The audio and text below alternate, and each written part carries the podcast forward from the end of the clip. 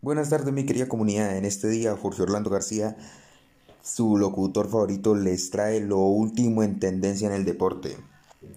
Cabal y Farah hablaron de frente sobre su actuación en Australia.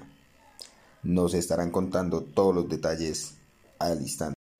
Buenos días, mi nombre es Julián David López y voy a narrarle la noticia del día de hoy. Cabal y Farad hablaron de frente sobre su actuación en Australia.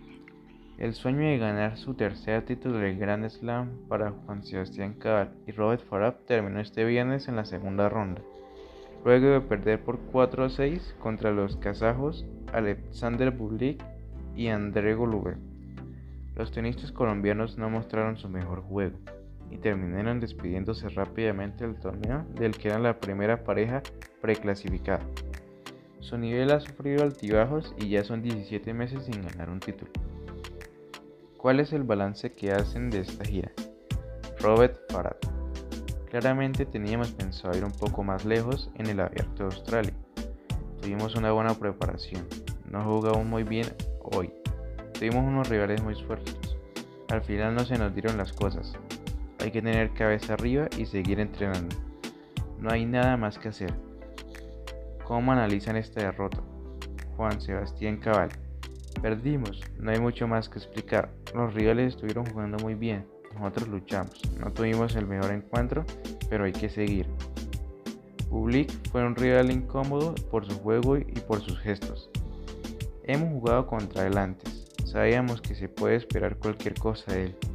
Estuvo enchufado un par de games, pero eso no quita que no hayamos jugado a nuestro nivel y no pudimos llegar a él.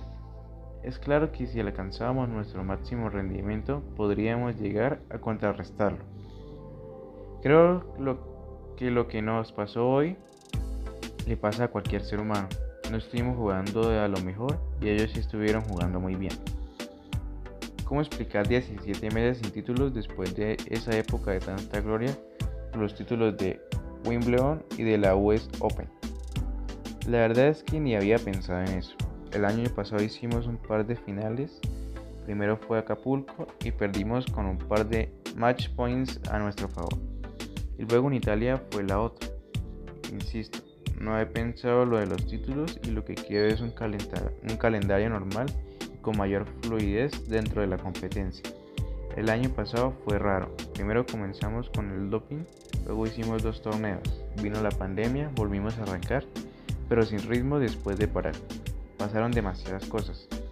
También hay que decir que hicimos semifinal en Roland Garros el año pasado. Luego, luego la final en Cerdeña. Y ahí a Sebas le dio COVID-19 y vuelve y cae el momento. La verdad, ahora lo que me preocupa es tener la fluidez. No sabemos si vamos a jugar en Rotterdam. No sabemos qué va a pasar con los torneos del Medio Oriente. Somos buenos jugadores y una vez haya fluidez y ritmo mostraremos nuestro nivel. ¿Qué viene para ustedes? No tenemos nada claro. No está nada fácil jugar bajo estas condiciones.